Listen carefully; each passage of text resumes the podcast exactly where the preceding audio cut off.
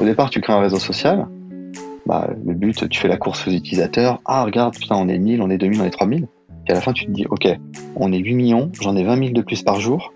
J'ai une vraie responsabilité. Donc, il euh, faut vraiment que je mette en place des outils de modération, que je mette en place des équipes qui soient réactives, qu'on puisse signaler le contenu, qu'on puisse collaborer avec Pharos, qu'on puisse collaborer avec des associations pour accompagner d'éventuels euh, créateurs de contenu.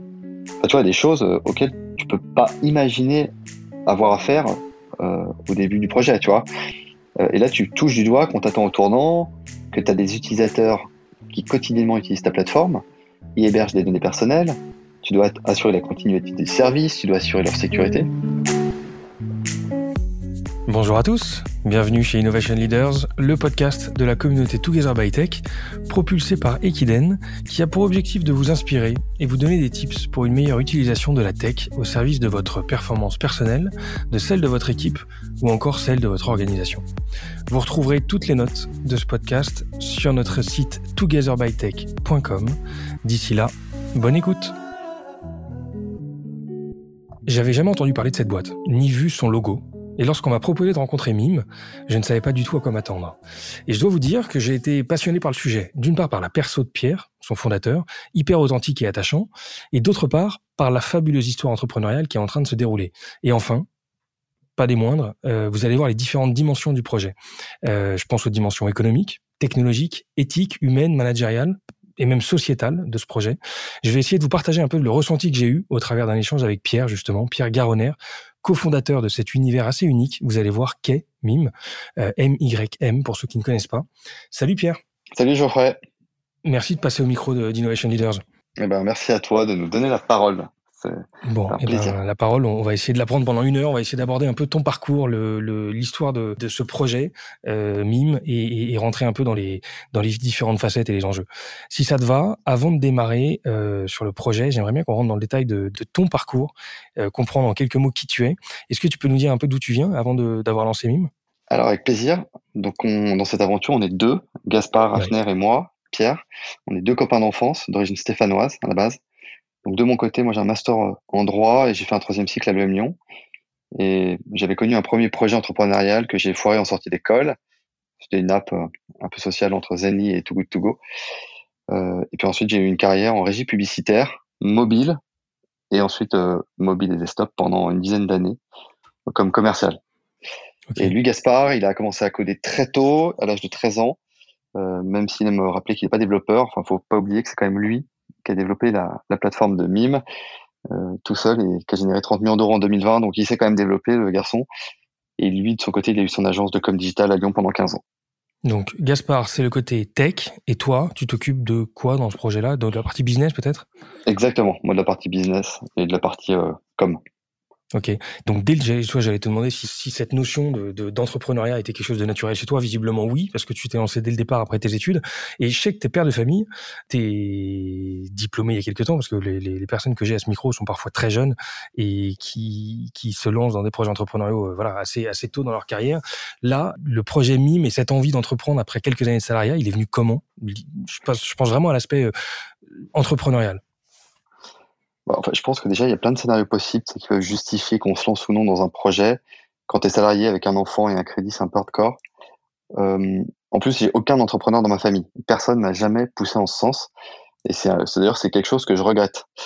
Euh, Gaspard, lui, il avait créé sa boîte à 18 ans, donc euh, lui, c'était assez Pourquoi tu regrettes parce que ça t'aurait aidé à structurer, enfin, je sais pas, euh, ça, Oui, c'est un regret parce que j'aurais aimé qu'on puisse me qu'on puisse m'aider, qu'on puisse me pousser là-dedans, qu'on puisse me donner des conseils, euh, qu'on puisse me rassurer. Euh, et ça, je l'ai jamais eu. C'est-à-dire qu'au contraire, j'avais un peu l'impression d'être le vilain petit canard qui ne euh, prenait pas le chemin classique des études, oui, même si j'étais un, étudiant moyen. Mais derrière, quand tu personne qui a les films entrepreneuriales et que toi, tu as envie de te lancer un petit peu, honnêtement, moi, ça m'a jamais rassuré. J'avais l'impression de ne pas être écouté, compris, aidé, et j'avais personne sur lequel m'appuyer. Enfin, je m'en suis bien remis et il n'y a pas de problème et je vais pas, je vais pas faire Cosette, mais je me suis toujours dit, mes enfants, j'aimerais pas faire pas cette erreur-là, mais en tout cas, j'aimerais vraiment les, les accompagner dans ce sens. Vraiment. Et moi, dans ma situation perso, bah, j'avais le confort de mon précédent poste. en régie pub. Et avec Gaspard, on réfléchissait régulièrement sur des business web qu'on pouvait lancer. Web, pourquoi? Parce que pour nous, c'est ce qui nous semblait le plus facile, puisque Gaspard savait coder. Donc ça nous permettait de assez rapidement euh, mettre un pied dans le business sans, sans avoir à lever des fonds, sans, sans trop réfléchir. Donc on pouvait euh, faire un POC très rapidement en quelques semaines, développer. Et, voilà. Ouais, et en 2018. Parce qu'il y a beaucoup d'entrepreneurs qui n'ont pas justement cette, euh, cette capacité technique. Donc là, vous étiez un bon binôme pour, sur, sur, sur ce plan-là. Exactement. Euh, complètement. Et sachant que on n'avait pas cette pression de devoir. on avait envie d'entreprendre, on savait qu'on s'entendait bien. Lui, il était entrepreneur depuis, depuis 18 ans. Euh, moi, je savais que j'avais cette fibre-là aussi. En tout cas, ça, j'étais inspiré par l'opportunité de créer quelque chose. J'en ai toujours eu envie. Maintenant, après, tu as des contraintes. Euh, moi, j'avais, euh, j'avais des enfants. Donc, tu fais pas les mêmes choix. Et puis, il faut avoir l'idée. Donc, après, l'idée, tu as plein de raisons pour laquelle cette idée peut venir. Soit parce que c'est une opportunité de marché, soit parce que tu es convaincu, soit parce que Bon, et nous, ça s'est fait, je pourrais t'en parler, mais ça s'est fait un petit peu. Bah, justement, on va en parler. Mais toi, toi, toi l'idée, l'idée de Mime, euh, qui, qui au départ, je, je, crois que c'est pas forcément l'intention, l'intention n'était pas forcément de créer le réseau social qui est Mime aujourd'hui. Euh, vous aviez quelle vision à la base? L'idée vient d'où? Et, et qu'est-ce qui vous fait dire qu'il y a, il y a un truc à faire? Effectivement, avec Gaspard, on n'est pas du tout des experts des réseaux sociaux. Moi, je suis euh, même pas sur Instagram Snapchat. Enfin, je personnellement, à l'époque, mais moi tu l'es aujourd'hui, là, non? De fait, je le suis un peu plus. je te confirme. Mais même moi, moi-même sur Insta, je le suis pas. Enfin, j'ai un compte vraiment pour le boulot, mais pas à titre perso, quoi. Non, exactement. Et c'était à l'époque, euh, c'était vraiment fin 2018. C'était en échangeant avec une amie qui était influenceuse qu'on découvre que les revenus possibles sur les réseaux sont exclusivement liés au placement de produits. Ça, on, on le comprend assez vite. Elle nous l'explique. Et dans son cas, en fait, son profil n'intéressait pas suffisamment les marques elle tirait rien de sa communauté. Elle avait 50 000 abonnés. Et pour autant, elle était modèle. Elle n'arrivait pas à attirer les marques avec cette communauté-là pour, pour faire du placement produit et pour en vivre. En revanche, elle avait pas mal de followers et qui lui parlaient en privé. Donc, euh, ça lui prenait du temps. Et tous ses followers voulaient interagir avec elle parce qu'elle les inspirait, parce qu'ils avaient envie d'échanger. Elle, leur répondre, elle voulait pas. Elle avait rien à gagner de le faire. Ça lui prenait du temps. Et on était sûr, en revanche, avec Gaspard, qu'il y avait un moyen de créer une plateforme comme un fan club privé où les fans pourraient échanger du contenu et discuter justement avec leurs influx préférés. Et donc, euh, trois mois de dev plus tard, on soumet l'URL du site à l'influenceuse. Donc, on a codé ça euh, en trois mois. Et on lui demande de se créer un compte mime et de faire la promo de son profil mime sur son Insta. Ça commence comme ça. Et la réponse, elle est imminente. Ça prend. Les abonnés suivent. La CB est utilisée. Donc, on se rend compte que parce que dès le départ, c'était un modèle payant. Dès le départ, c'était payant. On a commencé à intégrer un, un PayPal ou un Stripe, je sais plus, qu'on a très vite enlevé. En fait, on était, on est sur un modèle un peu assimilé à de la marketplace et sur lesquels euh, Stripe et, et, PayPal sont super exigeants. Euh, donc par défaut, ils, t'acceptent et puis finalement ensuite, euh, ensuite parfois ils peuvent te retirer parce qu'ils vont estimer que tu vends du service virtuel et donc ils sont, c'est pas, très vite, si tu veux, on a été obligé de, réfléchir sur, une, sur des solutions de paiement qui étaient complètement différentes et qui étaient plus sécures pour nous. Mais effectivement, ça prend vite. Euh, cette personne, elle est refaite, elle comprend pas ce qui se passe, elle se dit putain c'est dingue. J'ai des gens qui mettent une carte, qui payent 12 euros TTC par mois, qui s'abonnent et qui en plus euh, me demandent une vidéo personnalisée, qui me demandent du contenu. Donc elle, elle commence à générer plusieurs centaines d'euros euh, par mois, plusieurs milliers d'euros par mois. Voilà. Ok, et donc là, potentiellement, le business model est en train de changer. Avant, elle était rémunérée par un produit, et là, elle se rend compte que c'est elle et, et, et, finalement le, ce qu'elle peut créer par elle-même qui peut potentiellement euh, générer du revenu. Enfin, en tout cas, tu valorises sa communauté. Oui, et ça, elle n'y avait même pas pensé. Elle pouvait même pas imaginer que c'était concevable. Donc, et toi, tu euh, l'avais pensé parce que c'est quand même pas anodin de se dire que ces followers là, qui, qui pourraient être passés, enfin, passer pour des followers passifs. En fait, non, il y a un certain nombre de gens qui sont peut-être la majorité, j'en sais rien, mais qui sont actifs et qui ont envie d'être là, envie de suivre cette personne, envie de se rapprocher d'elle et qui sont prêts à payer pour ça. Et ça, tu, tu avais décelé dès le départ l'opportunité de marché. Bon, on voyait l'énergie que certains fans étaient prêts à mettre pour interagir et, euh, et en vain avec un influx ou une influenceuse. Donc on s'est dit que là, si elle le referait pour une somme qui est quand même pas euh, énorme, au pire, s'il est déçu, il s'abonne une fois et puis il stoppe le renouvellement de son abonnement pour le mois d'après. Mais finalement, on s'est rendu compte que typiquement, euh, le churn qu'il y a, il répond aux règles du, web marketing. C'est-à-dire qu'on a, on a des gens qui s'abonnent non pas un mois, mais qui s'abonnent trois, quatre, cinq mois. Donc euh, finalement, ils étaient assez satisfaits du service. Et ça, on l'a vu assez vite. Ok, canon. Et alors, raconte un peu le, le... ça, c'était en 2018 cette première influx qui s'inscrit? Et trois ans après, euh, où est-ce que vous en êtes dans l'aventure en termes d'usage, en termes de, trafic Je sais pas si tu peux nous donner quelques chiffres pour qu'on se rende compte un peu de la dimension? On a fait un gros boulot en fait depuis un an pour démocratiser Mime auprès des influenceurs et des créateurs de contenu. d'ailleurs le terme de créateur de contenu, tu l'entendras parce que ça va au-delà des influenceurs. Les influenceurs, on les connaît, ils sont influenceurs, donc ils ont de l'influence, donc ils font du placement produit. Mais de manière globale, les créateurs de contenu, bah, ce sont tous ceux qui créent du contenu, donc il y a les influx, mais ça peut être aussi des artistes qui vont créer du contenu, enfin, ça peut être des sportifs, ça peut être un peu, ça peut être des youtubeurs, des gamers. Et donc, depuis un an, on essaie vraiment de démocratiser la boîte auprès des influx, et des créateurs de manière générale. Et l'idée, ça a été aussi de penser aux agents d'artistes, de sportifs, pour qu'ils aient un intérêt à inscrire leurs clients. Ça, c'est clé. Dans tu vois, quand tu parles de positionnement, c'est que très vite, on s'est dit, il faut inclure ces gens dans le business model, parce que les prescripteurs, ce sont ces gens, et c'était un peu les oubliés du confinement. Quand quand tous leurs artistes ou leurs sportifs, enfin, surtout leurs artistes, n'ont pas pu euh, vivre vraiment de leur métier depuis deux ans, les agents, eux aussi, ils en ont pris un coup. Et donc, on s'est dit, nous, on se concentre sur le produit et on va essayer d'inclure ces métiers-là dans notre business model pour qu'ils aient un intérêt à dire à leurs clients, à leurs artistes, tiens, rapproche-toi de ta communauté, à défaut de remplir une salle ou à défaut de pouvoir faire une scène, tu vas peut-être pouvoir profiter de ces moments pour créer des moments plus intimistes, échanger du contenu personnalisé, dédicacé, chatter avec ceux euh, qui te suivent. Et hum, donc, on a développé une plateforme qui était dédiée aux ambassadeurs et qui leur permet d'affilier justement sans limite n'importe quel euh, créateur, personnalité. L'enjeu, il est d'ailleurs colossal car Mime reverse moyenne, enfin, reverse 10% des revenus du créateur au parrain, donc à l'ambassadeur, et sans impacter ses revenus. Donc, euh, tu fais le calcul, hein, quand tu as un créateur qui peut générer 10 000 euros par mois, bah, pour l'agent, c'est, pour le parrain, c'est 1000 euros par mois qui garantit. C'est comme ça qu'on fait, en fait, on s'est développé rapidement. Ok, et le, attends, le parrainage, ça peut être moi, par exemple, qui recommande euh, un de mes contacts ou il faut que je sois agent professionnel pour ça? Non, ça peut être n'importe qui, effectivement, ça peut être toi.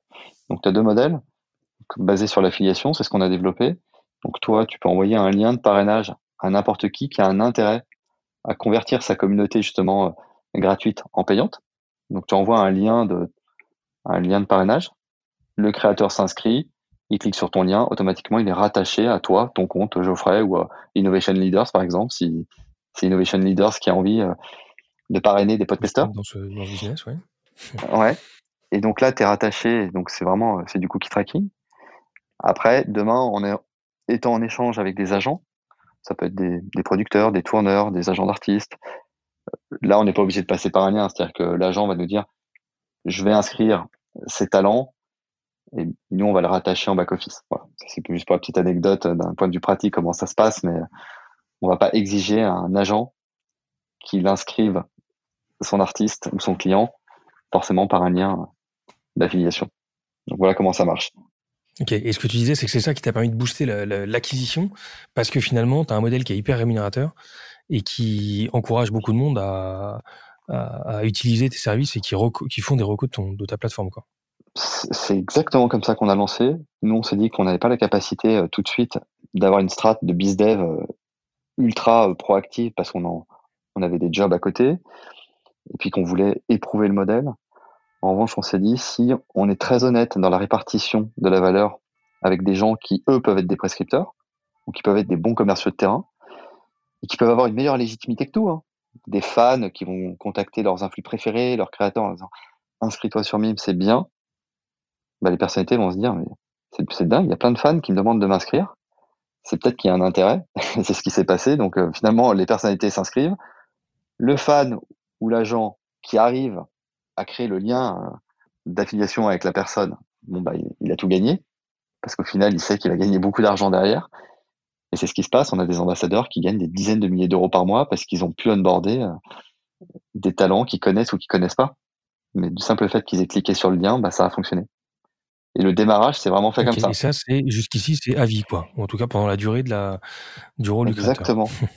Et en fait, ce, ce, parrainage, on a communiqué là-dessus euh, auprès des créateurs pour que les créateurs puissent se parrainer entre eux. Et c'est comme ça que ça a aussi marché. C'est qu'un créateur qui se dit, tiens, c'est bien, je gagne 1000 euros par mois. J'ai d'autres copains qui sont youtubeurs, qui sont créateurs, qui sont instagrammeurs. Putain, je vais les mettre sur Mime. S'ils gagnent comme moi, bah, moi, si je touche 10%, c'est quand même, c'est pas négligeable. Donc, le démarrage est né comme ça. Ok, et toi, avais, avais, tu connaissais jusqu'ici ces mécaniques de, d'influenceurs et créateurs de contenu ou tu les as découverts au moment du lancement de Mime? Non, c'est, c'est une économie qui est quand même née vachement. On a beaucoup parlé des créateurs de contenu, ah, si tu veux, pendant le confinement, parce qu'il y a eu une émergence de cette industrie-là, justement pendant le confinement, parce que les créateurs, justement, avaient beaucoup plus de temps pour travailler leur contenu, se rapprocher de leur communauté.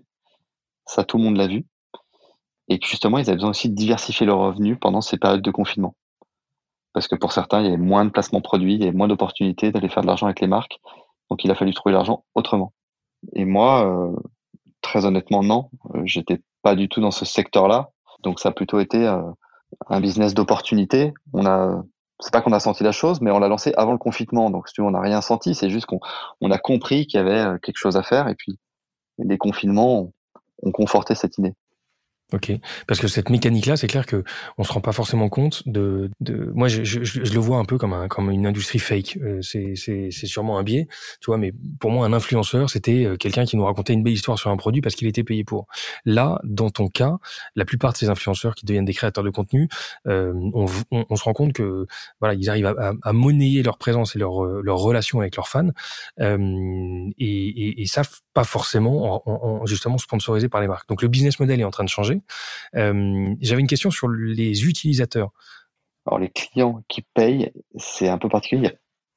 C'est difficile de répondre à cette question et volontairement, je ne pourrais pas t'y répondre parce que il n'y a pas de profil type. On pourra l'étendre, cette réponse, euh, peut-être dans quelques semestres. Ça va vraiment dépendre des créateurs qui sont chez nous. Euh, par exemple, on a eu très vite beaucoup de créateurs qui étaient issus du monde de la télé-réalité. Ça, on en a eu beaucoup. Ça a été parmi les premiers aussi à, à s'inscrire sur Mime et à être actif sur Mime. Donc forcément, l'audience qu'on allait avoir côté fan, bah, c'est l'audience qui les suit sur les différents réseaux sociaux traditionnels ou qui regarde leurs émissions de télé sur euh, W9 Énergie 12. Donc, euh, et puis de plus en plus, on a eu des créateurs d'un univers complètement différent. Il y a par exemple l'ancien footballeur Djibril Cissé qui a rejoint la plateforme il y a quelques mois. Donc là, on est sur une typologie de fans complètement différente. Il y a Jean-Claude Van Damme euh, le célèbre Jean-Claude, qui a rejoint récemment Mime aussi. Là, tu vas toucher une autre catégorie de fans, plus âgés, de différents pays. Tu vois, on était français, puis là, avec Jean-Claude Van Damme, on a une communauté qui vient euh, des US, qui vient aussi de Belgique, qui vient d'un peu toute l'Europe. Donc là, ça va rehausser l'âge, enfin la moyenne des âges, tu vois, des utilisateurs, des clients. Ouais, donc c'est finalement assez ouais assez assez large. Et, et si on regarde, euh, euh, je sais pas, des cas d'usage, je sais pas si on peut appeler ça comme ça, mais en tout cas des euh, en, termes de clients, quelles quelles sont les expériences qui marchent bien et les et des illustrations que tu peux nous donner sur euh, sur ce que c'est que que pour un de ces clients payants, quel type d'expérience il peut en tirer avec des illustrations concrètes? Bah tu vois, je te prends le cas de Jean-Claude Van parce que c'est vraiment d'actu, c'est vraiment un des une grosse star qui a rejoint la plateforme récemment L'idée, ça a été, d'ailleurs, on réfléchit aussi avec euh, Vandame sur quelle est la meilleure expérience possible pour sa communauté, pour ses fans. Et l'idée même, c'est de réfléchir avec lui sur qu'est-ce que lui aussi peut offrir. Parce que parfois, on réfléchit avec les créateurs pour que, pour les aider à, créer une histoire et à créer du contenu qui, qui réponde aux attentes des fans. Donc là, Vandame, il a réfléchi, il a du contenu off qu'il a jamais encore publié sur des films qu'il a tournés, qu'il a jamais diffusé, par exemple qui ont jamais été achetés par Amazon ou, par Canal ou autre. Donc sur la, par exemple, sur la diffusion de manière un peu parsée de ces films. Ça, c'était une piste de réflexion. Ensuite, lui, il va commencer à diffuser des morning routines. Il va raconter sur son mime des anecdotes qu'il a jamais racontées sur des tournages de pubs, des tournages de films. Là, ce qu'il va mettre en place, c'est assez rigolo parce qu'on est en plein dedans, euh, c'est qu'il va proposer un café virtuel avec un fan. Donc, il va tirer au sort parmi ses abonnés mimes un, deux ou trois fans qui vont pouvoir partager un moment euh, d'une heure unique en exclusivité avec lui en vidéoconf.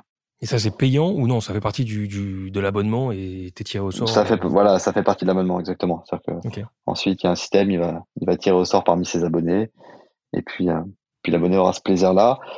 il y avait une suggestion qui était rigolote, on a réfléchi, c'est de dire, bah, tire au sort tes parmi tes abonnés, un ou deux abonnés qui pourra figurer peut-être dans ton prochain film. Voilà, nous c'est une piste de réflexion qui peut être intéressante en tant que les brainstorming, les brainstorming doivent être complètement déments parce que ça doit être assez fun de, de, de euh, ça se fait avec lui directement ou avec ses agents? Ce genre de, euh, avec lui, euh, ouais, ouais, avec lui, ouais. directement. En l'occurrence, avec lui. Ouais. Ouais, ça doit être assez, assez rigolo. assez marrant comme taf, ouais, sur cette partie-là. Ouais, je confirme. Et au niveau des, des chiffres, alors du coup, tu me disais que on a, moi, j'étais brièvement, je crois que je t'ai coupé tout à l'heure, tu me parlais des, au niveau du nombre d'utilisateurs.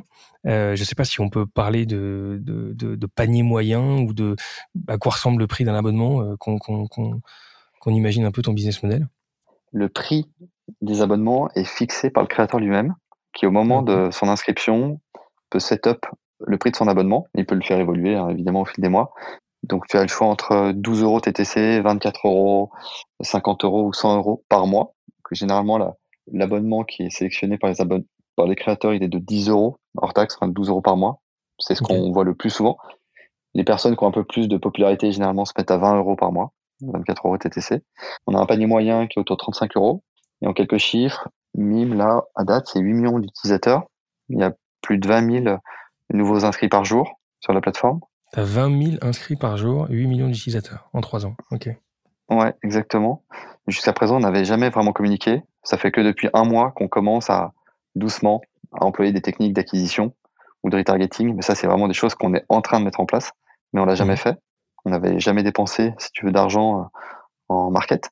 Mais voilà, en quelques chiffres, 200 euh, 000 créateurs, ça aussi, que tu saches.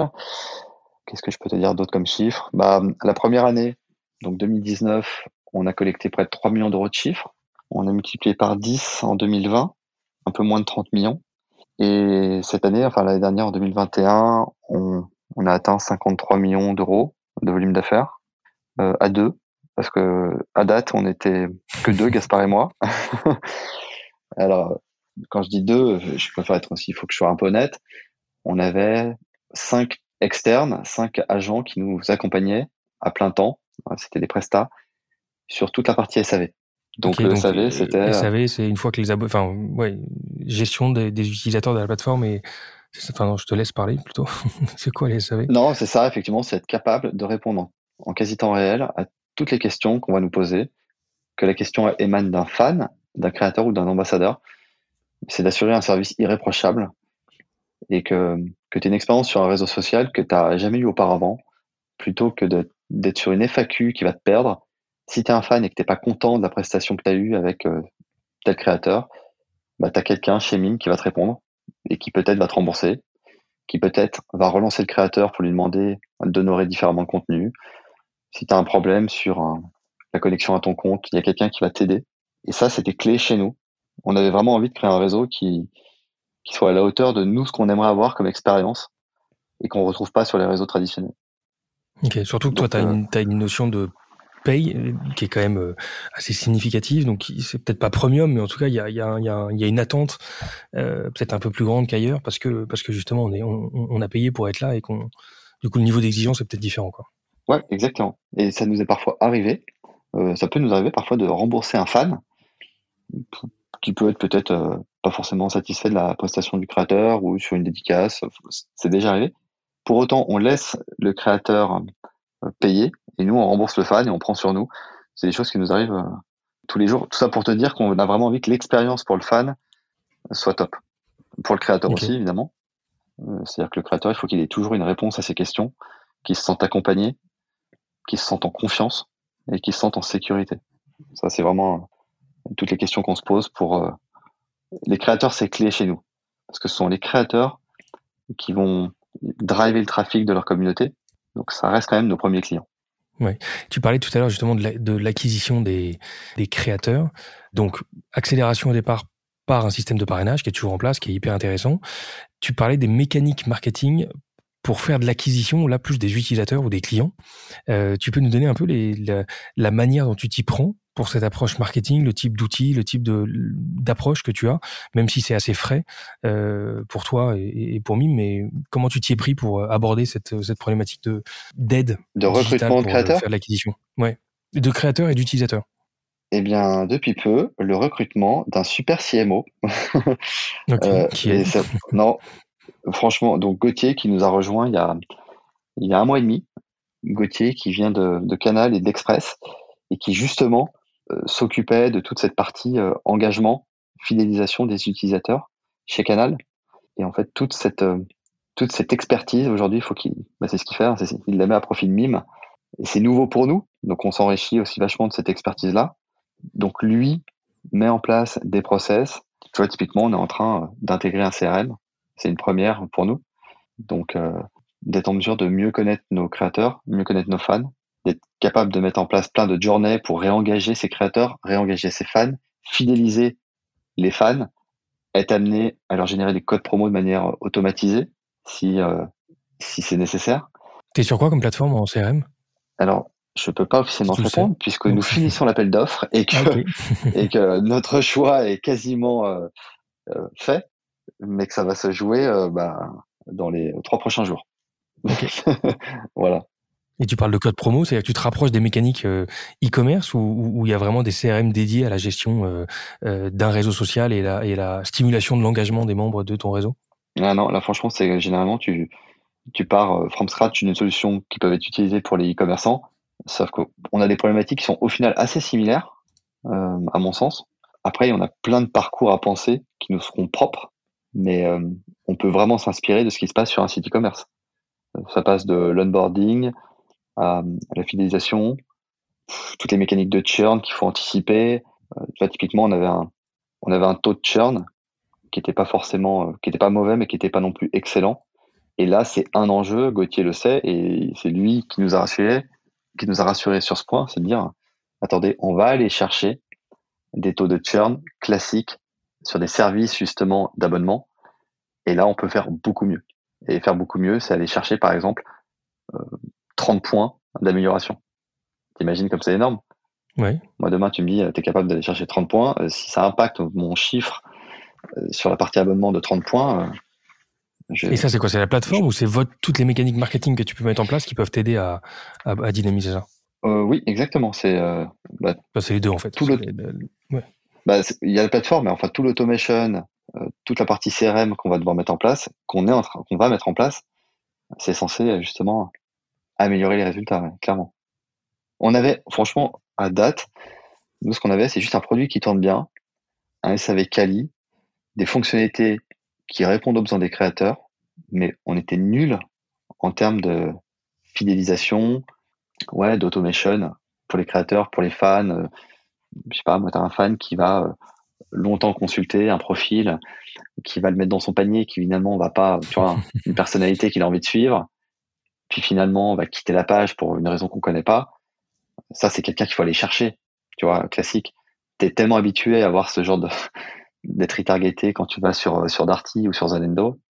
Bah, en fait, chez Mime, c'est pareil. c'est mécanique et jusqu'ici, tu n'avais pas besoin parce que toi, tu étais en train de, fin, tu, tu subissais un peu ton succès, euh, tu subissais un peu ton usage. Maintenant, tu as, besoin de driver un peu plus les choses et, et du coup, tu, tu, c'est des mécaniques que tu, que tu dois t'approprier, mais tu n'avais pas eu besoin jusqu'ici, quoi. Oui, c'est exactement ça. Tu as raison. C'est des, on devait s'approprier ces nouvelles mécaniques, les appliquer à cette créative économie. Après, je sais pas comment dire, d'un autre côté, c'est une approche qui, reste quand même un peu différente et qu'il va falloir bien comprendre. Quand tu veux t'acheter une paire de pompes, bon bah, tu es dans une logique où tu veux t'acheter une paire de pompes, tu peux hésiter entre plusieurs marques.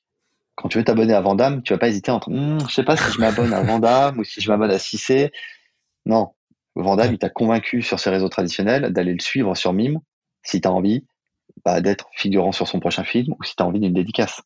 Tu vois, c'est une approche qui, qui reste quand même un petit peu différente aussi. Ouais, ouais carrément. Et, justement, le, lien que tu fais avec d'autres réseaux, est-ce que Mime est vu comme un concurrent? Évidemment. Est-ce que euh, Mime est vu comme un risque pour certaines plateformes qui génèrent du trafic sans le valoriser? Et donc du coup, finalement, enfin, je me mets à la place d'un Vandam ou, d'un Cissé. Derrière, c'est quand même une stratégie de business, surtout pour ces acteurs-là qui sont un peu sur le retour. Enfin, ils ont leur, le gros de leur carrière est, devant et derrière eux. Euh, et finalement, il peut y avoir une stratégie d'acquisition sur les réseaux classique, allez, euh, Insta, et derrière, je transforme mes followers Insta en followers mime qui me rapportent. Et donc, est-ce que tu as des relations avec ces plateformes euh, autres qui, qui, te voient arriver d'un mauvais oeil Non, on n'a pas de relation.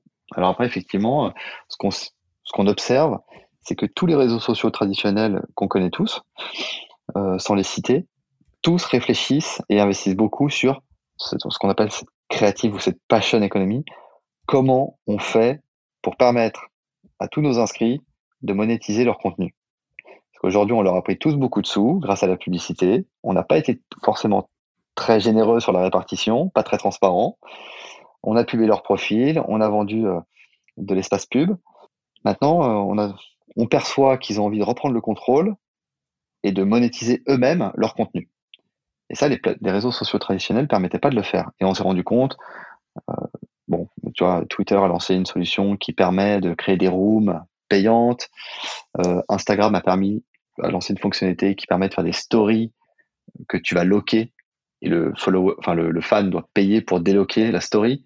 Donc chacun y va à sa manière.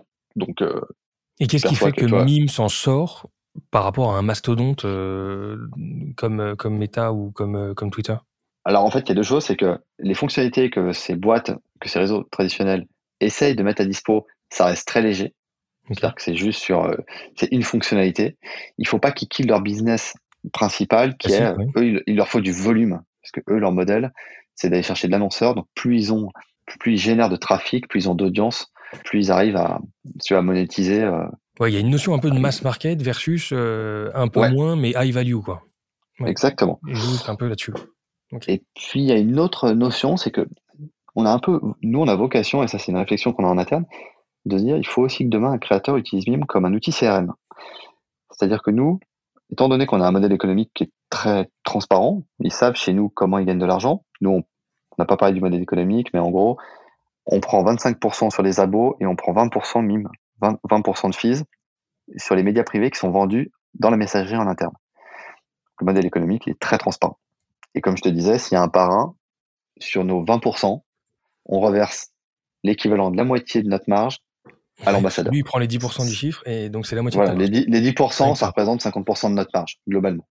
Donc mmh. c'est pour dire que faut comprendre que voilà, on se gaffe pas plus que ça et derrière, il y a, on a des frais qui sont quand même assez monstrueux et les gens parfois le perçoivent pas. Okay. Euh, et, et, quand je te parle de CRM, c'est dire on veut offrir aux créateurs tous les outils possibles pour monétiser leur audience, mais surtout pour communiquer avec leur audience. Un réseau social traditionnel, par exemple, jamais il te mettra à disposition la possibilité de router des mails à tous tes followers. Ils vont bien garder secret les mails, les numéros de portable.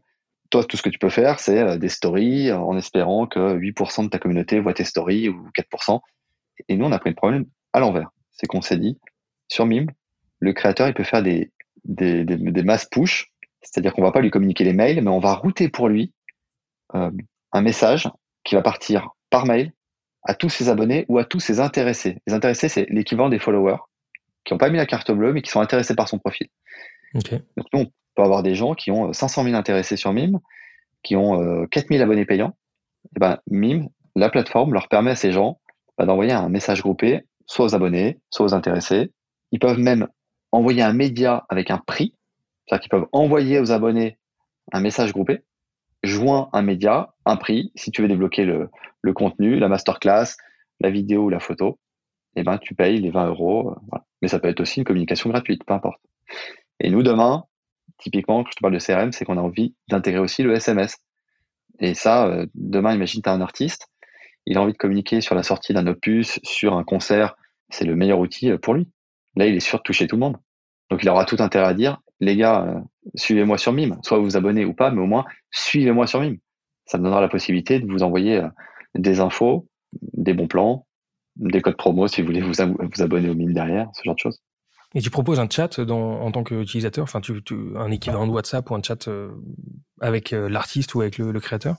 Oui, alors par défaut, c'est un chat hybride qui permet aux fans de faire une demande de média privé, par exemple une demande de dédicace. Et tant que le créateur n'a pas répondu, le fan ne peut pas embrayer et spammer okay. le créateur. En revanche, on a le but, c'était de donner. C'est un peu comme les sites de rencontres, tu vas donner tout le pouvoir aux, aux femmes sur les sites de rencontres. Bah là, c'est un peu pareil, c'est qu'on a donné tout le pouvoir au créateur c'est-à-dire, s'il a vraiment envie de laisser le fan chatter, il peut lui activer le chat. Voilà. Mais le but, c'est pas qu'il soit spammé. Donc, par défaut, c'est tu me fais une demande de média privé, euh, je te réponds. Tant que je t'ai pas répondu, tu peux pas me spammer. Mais si t'es un, Si tu es un vrai fan et que j'ai envie vraiment de d'enrichir la relation entre toi et moi, je t'active le chat et on peut parler. C'est aussi une manière de fidéliser le fan. Et tu, et tu vas jusqu'à l'analyse un peu des, je sais pas, des personas ou un peu, un peu d'analytique sur le, la typologie des followers et des, et des fans ou pas jusque là quand même, comme, comme source de data et d'informations pour le, pour le créateur. Alors non, euh, c'est-à-dire que aujourd'hui un utilisateur chez nous, il s'inscrit, c'est vraiment déclaratif. Il y a une, une grosse nouveauté depuis le début janvier, c'est qu'on a mis en place une technologie de reconnaissance faciale pour garantir la majorité des utilisateurs qui souhaiteraient par exemple accéder à du contenu qui est réservé à un public majeur, euh, parce qu'on a tout type de contenu, tout type de créateur. Ça, ça va nous permettre typiquement, c'est un outil qui va euh, scanner ton visage et qui va savoir si tu es majeur ou pas. Donc c'est assez bluffant, ça va analyser tes rides, ta barbe, l'écartement des yeux, les ridules, enfin tout ça. si si, si tu es majeur, c'est bon, tu passes, tu fais ta vie. Après, il faut quand même mettre ta carte bleue ce qui est quand même un autre pare-feu. Et si tu es mineur et que tu veux accéder à du contenu qu'on a estimé réservé à un majeur, tu peux plus continuer. En tout cas, tu peux pas aller sur ce profil-là. À date, MIM, quand on l'a lancé, pour des questions légales, on a dit il faut être majeur. Pour être créateur, il faut être majeur pour être mineur. Ça, c'était pour gagner du temps. Donc aujourd'hui, voilà. Maintenant, ça, c'est des choses qui vont certainement évoluer parce que tu vois, typiquement Vandame, tu peux être fan de Vandame à 14 ans. Donc, euh, donc c'est des choses qui vont évoluer dans les prochaines Pas simple. Et ça, tu vois, cette complexité, c'est un truc sur lequel j'ai envie de t'entendre parce que pour ceux qui nous écoutent, voilà, jusqu'ici on est rentré dans un dans un système de réseau social euh, complètement innovant avec une de la manière dont tu le présentes, on a l'impression que c'est une, une, une, facilité déconcertante. Tu as trouvé un nouveau, euh, un, un, un, nouvel usage du digital et c'est assez fascinant. Maintenant, si on met le doigt sur les sujets un peu complexes, et, et c'est là où je disais en intro que qu'il y a quand même plusieurs facettes dans ce projet et que, et que ton rôle est pas simple parce que tu, tu te retrouves à poser des questions et à, à trouver des réponses surtout à des questions qui sont un peu touchy. On parle de contenu euh, un peu, de sujets un peu délicats, le contenu pour adultes, euh, parce qu'effectivement, quand on est créateur, euh, on peut être joueur de foot, musicien, acteur, et on peut être aussi acteur porno ou faire des, enfin monnayer ces éléments, ce contenu avec les usages, on va dire pour adultes qu'on trouve en ligne. Et là, vous vous êtes vu euh, héberger un certain nombre de créateurs euh, qui sont venus naturellement utiliser vos services et vendre les leurs en ligne. Comment vous avez réagi au départ avec Gaspard quand vous avez vu ces usages se développer? En fait, on savait exactement où on allait et on savait où nous n'irions pas. Tu vois et on savait comment on voulait faire évoluer la plateforme. Donc, nous, très vite, on s'est dit qu'on n'allait pas restreindre l'usage de la plateforme euh, aux influenceurs. On savait que la plateforme, elle devait servir à tout le monde. Au départ, on a vu quelques influenceurs, c'était le but, c'est ceux qu'on avait ciblés, influenceurs et modèles. Puis après, on a vu effectivement émerger des profils euh, plus adultes, mais au final, on s'est dit arrêtons l'hypocrisie, ces profils-là, ce sont tous les profils qu'on a sur tous les autres réseaux sociaux traditionnels, mais tous. En revanche, on s'est dit, et ça c'était dès le premier jour, ce qui est sûr, c'est que le concept d'anonymat sur les plateformes, on n'était pas fan avec Gaspard. Et surtout, on s'est dit, on a une, on perçoit qu'on a une responsabilité à avoir parce qu'on, euh, y a ce contenu qui est quand même hébergé. Donc, on va certifier tous les créateurs. Ça, ça va être une obligation. Certifier un créateur, ça veut dire, on veut savoir qui sont les créateurs chez nous, pas d'anonymat. Donc, on leur exige un passeport ou une pièce d'identité classique qui va être vérifié manuellement par un, un agent modérateur. On va leur demander un selfie, un numéro unique. On va vérifier leur numéro de mobile. On va leur demander un, un compte bancaire qui soit leur compte bancaire et pas le compte bancaire d'une autre personne. Donc c'est nécessairement leur compte bancaire. Tout ça fait qu'on sait qui ils sont. Et on vérifie les premiers contenus qu'ils postent pour être sûr que le contenu qu'ils postent correspond bien à la personne qui a fait la certification. Donc ça, c'était le premier point. Euh, de la même manière, on a mis plein de petits outils pour se dire, quel que soit le contenu qui soit chez nous, il faut qu'il soit légal. S'il y a du contenu, euh, si on voit passer du contenu réservé à un public majeur, moi, en soi, j'ai rien contre ça. Il y en a plein sur Internet, c'est pas le sujet, mais tant qu'à faire, ça sera cadré. Et donc, le contenu sera quand même modéré. Et donc, très vite, on a pris un agent, deux, trois, quatre, cinq agents. Aujourd'hui, il y en a une quinzaine pour modérer le contenu, s'assurer que le contenu est bien légal et s'assurer que quoi qu'il en, quoi qu'il se passe, il n'y ait pas de tentative de rencontre, d'échange de coordonnées. Ça, c'est clé. Et c'est pour ça qu'on n'a jamais eu de problème. C'est parce que tout le contenu est modéré, que tous les créateurs sont certifiés, donc on sait qui ils sont, et on n'a pas laissé la possibilité aux fans de commenter les contenus. Donc on n'a pas à modérer côté fan. quand tu es fan, tu regardes, tu chattes en privé avec le créateur, euh, mais en aucun cas, tu vas pouvoir interagir publiquement avec le créateur. Tu peux interagir dans la messagerie et personne ne le voit. Et puis surtout, comme tu dis, comment on a réagi, c'est qu'en fait, on a vu qu'on avait aussi beaucoup de télé-réalité qui venaient, très bien, mais nous, pendant que le produit tournait, nous, on travaillait sur comment on va adresser les agences d'influenceurs de manière générale, comment on va adresser le milieu artistique, comment on va adresser le milieu sportif, qu'il soit pro ou amateur. Et ça, c'était ce qui nous a obsédés sur les 18 derniers mois. C'est-à-dire, comment tu vas adresser? C'est-à-dire, comment tu, comment tu vas faire Comment tu vas séduire? correspondre ouais. Comment ce nouveau marché, on va être en mesure de le séduire avec un, une plateforme qui répond à leurs besoins, que l'image de la plateforme les rassure, qu'on mette en place des protocoles de sécurité qui soient euh, précurseurs, qu'on ait des arguments par rapport à d'autres réseaux sociaux qui vont pas leur permettre de monétiser et de diversifier leurs revenus. Donc ça, c'était tout l'enjeu. Donc ça, on y allait par étapes, on a intégré plein de choses. On a euh, automatisé les certifications des créateurs, on a mis en place cet outil pour euh, vérifier l'âge des utilisateurs, c'est quand même un message fort qu'on a envoyé sur le marché. Ça, c'est clé chez nous. Et là, tu vois, on est en train, on est en train d'intégrer une techno d'IA euh, qui permet justement d'analyser toutes les photos, toutes les vidéos et tous les lives de manière automatisée et de s'assurer qu'il n'y a pas de contenu illégal.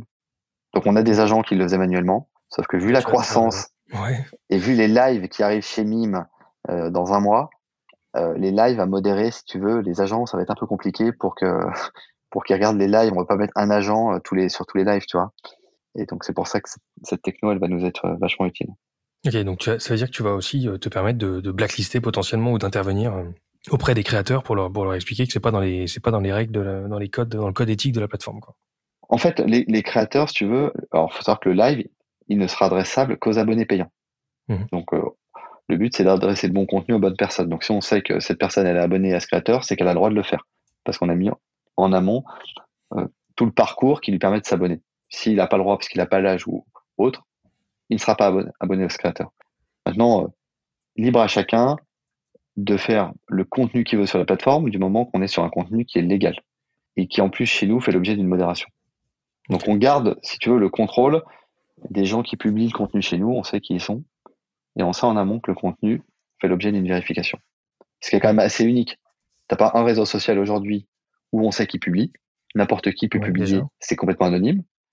Mais ça, et, les gens l'oublient, mais c'est, c'est quand même, à mon avis, le sujet de cette année 2022 pour les politiques. Ça va être qu'est-ce qu'on fait sur ces réseaux sociaux? Il y a tellement de cyberharcèlement, il y a tellement de menaces. C'est dingue, tout le monde se cache derrière un avatar. C'est, enfin, moi, à titre perso, je trouve ça fou. Et moi, je suis pour la désanonymisation totale sur les réseaux sociaux. Bon, sur Mime, c'est le cas. Ce qu'on, réalise pas, c'est que dans tout ce que tu dis, c'est qu'en fait, euh, Mime, pour exister, a besoin à la fois de maîtriser tous les codes, euh, peut-être tech, mais aussi législatifs, et qu'en plus de ça, toi, tu t'es fait avec Gaspard une, on va dire une, tu, tu es assez ambitieux sur le sujet parce que vous avez envie de devenir une référence, de faire avancer, on va dire le, le, framework de, à la fois peut-être d'éthique, de gestion de données, avec toute la, la, la, la clique tech que, que, ça implique.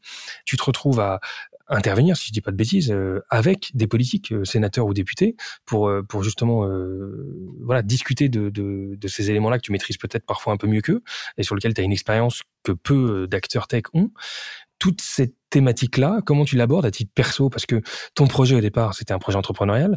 Euh, tu avais pas forcément mis le doigt, enfin, tu n'avais pas l'intention de, de, de, de, te prononcer sur des problématiques assez complexes comme ça. C'est quelque chose que tu, que tu fais avec plaisir ou qui peuvent te dépasser un peu? Alors moi, je trouve que c'est... Non, je trouve que c'est vachement excitant. C'est parfois pas facile, mais c'est un exercice euh, qui est chouette, même dans une vie, c'est quand même vachement intéressant. Tu vois, avant-hier, on était à l'Assemblée nationale, on était avec le député euh, Christophe Negelen, euh, qui est rapporteur sur, justement sur une proposition de loi qui vise à cyberscorer les plateformes numériques, que ce soit les, les, les réseaux sociaux traditionnels. Ouais, il va faire un peu de cette, cette, cette, loi. Ouais. Ouais. donc là, elle fait, la navette entre les deux chambres, tu vois, entre l'Assemblée et le Sénat. Euh, le projet est chouette, c'est un peu comme le Nutri-Score. Là, l'idée du cyberscore, ça serait d'être capable, de, quand tu vas sur un site, de dire est-ce que ce site protège mes données? Est-ce que ce site est fiable en termes de, en termes de sécurité, ce genre de choses. là, il y a pas mal d'allers-retours. Et c'est dans ce cadre-là qu'on a été à la rencontre euh, de ce député, mais également aussi d'une sénatrice. En fait, quand tu commences à voir que le réseau compte, qu'on te sollicite parce que les politiques te, te, contactent, ou parce que quand toi tu les contactes, les politiques euh, te reçoivent, là tu dis ah ouais, putain, mime, ça, ça compte un peu dans le paysage numérique français. Et pour répondre à ta question, j'ai découvert trois univers. Euh, tu vois, cette dernière année, la problématique de la cybersécu, tu vois, quand tu as une plateforme avec autant d'utilisateurs et autant de données, tu peux être la cible de personnes ultra malveillantes. Donc, tu es victime de tentatives de hacking régulièrement. Faut être ultra vigilant.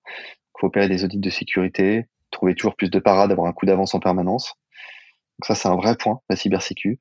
Et c'est pas il y a trois ans, quand on a lancé ça, début 2019, que qu'on aurait pu se dire, tiens, la cybersécu, est-ce que c'est un sujet? Autre sujet auquel on doit faire face, c'est en fait notre responsabilité en, en tant que plateforme vis-à-vis de nos utilisateurs. C'est-à-dire prévoir les dérives, protéger les mineurs, comment, comment empêcher les fameux 3P, tu sais, c'est les contenus pédopornographiques, le proxénétisme, le prosélytisme, qui sont d'ailleurs les, les, enjeux les plus importants, à mon avis, des réseaux sociaux et des apps de messagerie en 2022. Donc, comment on endigue ce problème? Au départ, tu crées un réseau social, bah, le but, tu fais la course aux utilisateurs. Ah, regarde, putain, on est 1000, on est 2000, on est 3000. Puis à la fin, tu te dis, OK, on est 8 millions, j'en ai 20 000 de plus par jour. J'ai une vraie responsabilité. Donc, il euh, faut vraiment que je mette en place des outils de modération, que je mette en place des équipes qui soient réactives, qu'on puisse signaler le contenu, qu'on puisse collaborer avec Pharos, qu'on puisse collaborer avec des associations pour accompagner d'éventuels euh, créateurs de contenu. Enfin, tu vois, des choses euh, auxquelles tu peux pas imaginer avoir à faire au début du projet, tu vois. Euh, et là, tu touches du doigt qu'on t'attend au tournant, que tu as des utilisateurs qui quotidiennement utilisent ta plateforme, ils hébergent des données personnelles, tu dois assurer la continuité du service, tu dois assurer leur sécurité. Bon. Et puis le troisième chantier euh, qu'on a un peu découvert avec Gaspard, ce qui est complètement nouveau pour moi, c'est les affaires publiques. Tu vois, tu m'en parlais, euh, Geoffrey, juste avant. Tu me dis, euh, tu es en échange avec, euh, vous rencontrez par exemple des députés, bah ouais, comment apporter sa voix dans des débats politiques, tu vois, qui nous concernent? Comment MIME peut influer, dans le bon sens du terme, sur une législation nationale ou européenne, tu vois, comment MIME peut inspirer des standards en termes de bonnes pratiques? Quand je te dis qu'on était à l'Assemblée nationale, qui travaille sur cette proposition de loi, c'est fou de te dire qu'en fait, tu m'aurais dit il y a trois ans, tu seras à l'Assemblée et tu vas commencer à, réfléchir avec des politiques sur euh, comment construire une proposition de loi parce que tu vas être concerné, parce que tu as plus de 5 millions de visiteurs uniques par mois et que là, les politiques, que ce soit la France ou même l'Europe, est en train de réfléchir sur des, lois qui vont être un peu coercitives et qui vont imposer aux plateformes euh, d'afficher, par exemple, euh, des scores de cybersécurité. Bon, bah, vaut mieux anticiper ces, ces projets de loi, vaut mieux avoir de l'avance, parce qu'en fait, euh, le jour où ça t'arrive et qu'on et qu'on te dit t'es pas dans les clous, c'est comme la RGPD, tu vois, ça a été un gros sujet pour toutes les boîtes. Ça peut coûter cher si t'es pas prêt ou si tu fais mal ton travail. Clairement. Oh. Et il y a un élément qui m'a qui m'avait fait marrer, c'est que quand tu t'étais lancé avec Gaspard et sur Mime, euh, j'adore moi toutes ces idées euh, parfois un peu euh, euh comment dire euh, naïves peut-être au départ, mais dans le bon sens du terme. Mais vous vouliez pas d'employés. Vous vouliez être une boîte de deux. la première, elle peut-être pas licorne, mais en tout cas la première grosse boîte tech drivée par deux personnes. Quand tu me parles de tous ces éléments-là, là, euh, ça demande ça demande énormément de compétences, euh, énormément de monde. Comment comment vous gérez vos équipes euh, par rapport à, à cette à cette dimension tech et cette dimension gestion du risque en fait? Alors oui, alors déjà faut un faut un tueur de CTO. Ça c'est une petite dédicace à, Quentin qui nous a rejoint, une, qui avait une expertise en cybersécu d'ailleurs. Si tu veux, on a eu on a eu une super mauvaise expérience avec Gaspard. Comme tu disais, on était deux. On a eu notre maîtrise technique pendant deux ans. Et puis, on était bien. Gaspard, il avait une agence, donc il a géré une dizaine de personnes. Ça demande une responsabilité parce que quand tu emploies des gens, tu bosses plus pour toi, mais tu bosses vraiment pour les gens que tu emploies. Donc, c'est aussi chouette, mais c'est pas la même manière de travailler. Et moi, j'étais, euh, j'étais salarié avec une petite équipe euh, dans la pub. Et c'est vrai que là, on, on crée un projet qui marche bien. Et on se dit, putain, mais quel kiff. On est deux, on a de compte à rendre à personne. Sauf que là, tu te rends compte que plus tu te développes, tu vois, juste au-dessus, je te dis, tu as de plus en plus de responsabilités parce que tu as des millions de personnes et en fait, à deux, tu peux pas avoir toute cette pression sur les épaules. Mais c'est, ou alors, faut être, euh, faut être suicidaire, tu vois, ou faut être irresponsable. Ne serait-ce que par respect pour les gens qui nous font confiance et qui, et, qui utilisent nos services. Tu vois, tu... donc on a voulu euh, créer une structure tech beaucoup plus solide. Et donc on a fait appel à un prestat, à une SS2I. Et ça, ça a été notre première grosse erreur, parce que c'est un échec, clairement, parce qu'on a eu du retard sur le produit et que le produit qui est sorti en juillet 2021, bah, il n'était pas à la hauteur de nos, attentes. Donc ça nous a mis un petit coup d'arrêt. Et grosse décision, c'est il faut réinternaliser toute la tech. Chose que peut-être n'importe qui euh, un peu sensé avec une, expérience euh, dans la tech nous aurait dit dès le départ en disant franchement les gars vous êtes des crétins. Ça de votre core business. Exactement. Ton core business c'est de la tech, euh, t'internalises et tu fais pas cette connerie. Et tu maîtrises. Sauf que, ouais, et tu, et tu maîtrises. Et, mais ça faisait partie de notre réflexion de dire ouais mais c'est internalise, il faut recruter, donc faut faire euh, du social. Sur le moment, on n'en avait pas envie. voilà. La réponse, franchement, elle est, on voulait se concentrer sur autre chose, mais pas sur gérer de l'humain. Et puis finalement, vu qu'on a maintenu de la croissance, ça nous a rassurés. Et on s'est dit, allez, on va donner une autre dimension au projet. Et là, on va recruter et on va vraiment faire quelque chose de chouette. Et donc la priorité, c'était de recruter une équipe technique. Et donc euh, Quentin, qui nous a rejoint, on lui a, on lui a donné toutes les cartes en main. On lui a dit, tu crées ton équipe, t'as pas vraiment de limite, trouve des bons. Et, et là aujourd'hui, bah tu vois, on a une équipe, on est plus de 7 devs, donc en l'espace de de trois mois, on a recruté euh, sept devs notamment, tu vois. Donc, euh, ah oui. je te, dis, trois mois, c'est même pas en, trois mois, c'est en moins, tu vois.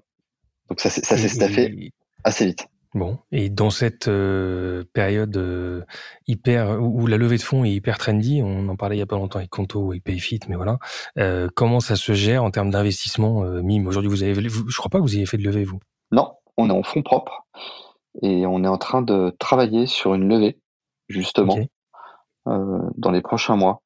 Ça fait partie de l'objectif. Euh, je te le confirme. Donc, euh, Et là, l'ambition que tu affiches par rapport à cette levée, ça serait laquelle? Enfin, ça, vous servira à quoi quand on voit la croissance que tu arrives à générer seul? Clairement, en fait, la levée, c'est pour aller plus vite, d'avoir un produit qui soit beaucoup plus abouti. Donc, on veut recruter encore plus de tech, clairement, notamment sur un projet d'app mobile. Et c'est internationaliser le produit. Aujourd'hui, on est bien, on est en France, c'est très bien, on peut devenir un bon acteur en Europe, mais là on est majoritairement en France. Pour aller notamment aux États-Unis, il faut être capable d'approcher de grosses personnalités, tu vois, par exemple, que ce soit sportive ou artistique dans le milieu de la musique. Et donc aussi le but de la levée de fonds, c'est d'accélérer le business pour euh, pour aller séduire plus de personnalités, euh, convaincre ces gens que Mime sera demain aussi une alternative euh, évidente pour eux pour créer plus de proximité avec leurs base fans, tu vois, pour diversifier leurs revenus, pour avoir un véritable outil CRM. Donc voilà, la levée de fonds, c'est euh, renforcer les équipes, clairement, parce qu'aujourd'hui on n'est pas nombreux, tu vois, on est une quinzaine de salariés, on a une trentaine au total avec euh, avec les agents qui assurent modération SAV. Donc minimum 30 personnes. Faut qu'on structure davantage la boîte et c'est pour ça qu'on a envie de lever. Ok. Et quand on regarde la la partie tech, tu peux nous dire un mot sur euh, l'écosystème tech sur lequel euh, vous êtes, même si c'est pas ta partie, je sais pas si tu peux nous dire un mot là-dessus. En fait, oui, on est sur des technos enfin, classiques, tu vois, une application web qui est basée sur Symfony, PostgreSQL.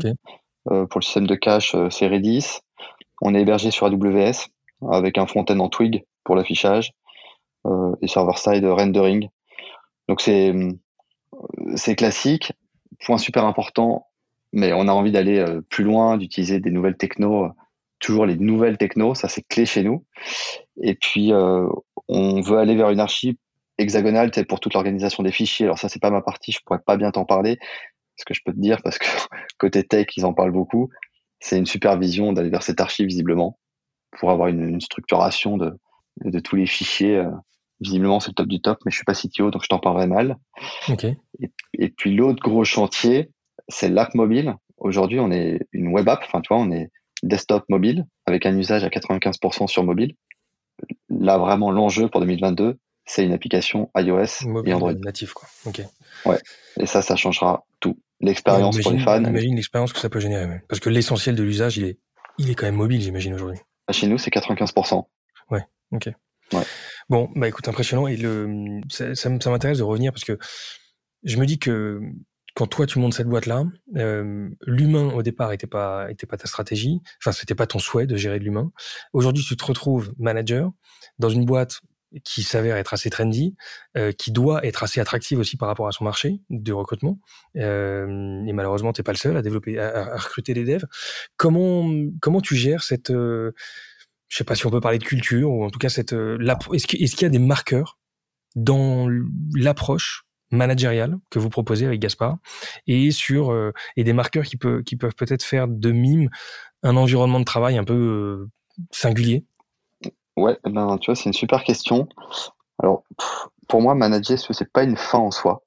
Euh, et pour rendre la tâche légère et pour que tes salariés le ressentent bien, faut garder, faut conserver une relation de proximité avec les personnes en responsabilité. Donc, tu vois, pour moi, il faut pas plus de quatre personnes en management direct. C'est des choses classiques, mais qu'on essaye d'éprouver parce que tu le ressens.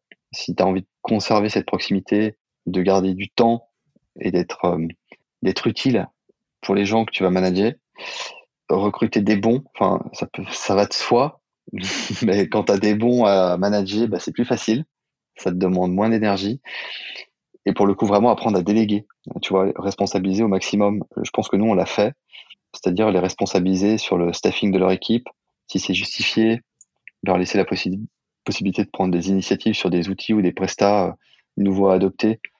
Tu vois qu'ils aient la notion aussi de dépenses, RH, logiciel. Moi, je pense que le salarié, il, se, il aura le sentiment d'apprendre si tu lui laisses vraiment les clés, si tu lui montres que tu lui fais confiance.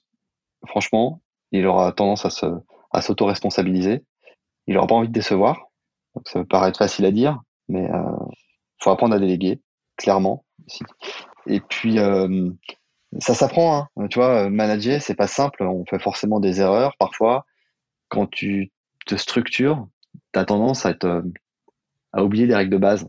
Tu vois, c'est-à-dire euh, faire des réunions euh, d'équipe, inclure tout le monde. Donc, ne mettre personne dans l'ombre. Tu es obligé de structurer, de mettre en place des copiles, faire remonter l'information à tout le monde. Tu vois, je pense que si tu es très transparent et que sur ta boîte, si les gens savent où tu vas, les bons moments que tu peux vivre, c'est-à-dire euh, la rencontre de politiques, faire rentrer des, stars euh, sur la plateforme, ces moments, il faut les partager avec tout le monde, il faut inclure tout le monde dans le projet, tu vois. faut pas que le dev ait le sentiment d'être dans son coin en train de développer euh, un, outil pour la facturation et, et d'être en dehors des projets. Il faut qu'il comprenne que ce qu'il est en train de développer sur la facture, ça a un impact direct sur des super créateurs qui vont se faire payer, on va leur mettre un appel à facturation, bah, c'est grâce à lui, tu vois. Euh, toutes les factures qu'on va nous émettre. Donc, euh, nous, ce qu'on s'est dit avec Gaspard, c'est qu'il fallait pas qu'on manage plus de quatre personnes en direct, ça c'était clair. Et puis d'avoir une vraie relation de proximité, d'inclure vraiment chacun dans le projet à fond et de leur donner les clés, de responsabiliser tout le monde. Ça vient d'où ce quatre personnes? La notion de quatre personnes en direct, je l'avais jamais entendu. C'est vous qui ah vous êtes dit ça ou c'est un concept que tu as entendu? Ah non, alors je ne sais pas si je l'ai entendu, j'avais toujours entendu, si tu veux, qu'il y avait une limite sur le nombre en management direct. Ça, j'apprends rien à personne. Nous quatre, c'est euh, ce qu'on a ressenti possible, si tu veux, dans les faits. Donc on n'est pas nombreux, mais euh, tu vois, par exemple, euh, moi je suis en échange direct avec Gauthier, qui est CMO, qui au fil du temps va créer son équipe. C'est lui qui va gérer son équipe. Mais nous, on est en relation, Gauthier et moi, tous les deux. Thomas, qui gère toute la partie Customer Success Thomas, il gère, c'est lui qui gère une vingtaine d'agents. Bah, il a son rôle, il est clé. C'est lui, si tu veux, qui est en relation avec les 8 millions de personnes. C'est un rôle qui est majeur. Mais pour ça, il est entouré d'une vingtaine d'agents. Si Thomas ressent le besoin de staffer son équipe, il faut qu'il le fasse, il le sait. Et nous, on lui donne la liberté de le faire. Par contre, on est là pour contrôler, pour s'assurer que le taux de satisfaction client, il est au rendez-vous. On moniteur la marge, on s'assure qu'on peut se permettre. Bah, tu vois, s'il a besoin de staffer, il va nous dire en amont, j'ai besoin de staffer cette partie-là. Ok, je te fais confiance, vas-y. On fonctionne vachement aussi au test, tu vois. On teste, ça marche, tant mieux, ça marche pas, tant pis, mais on veut pas mettre de frein aux gens. Tant qu'on peut le faire.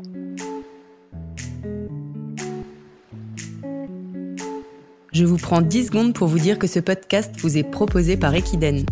Equiden, c'est la startup qui vous accompagne dans vos projets tech, product, data et engineering et qui repense l'approche des ESN traditionnels.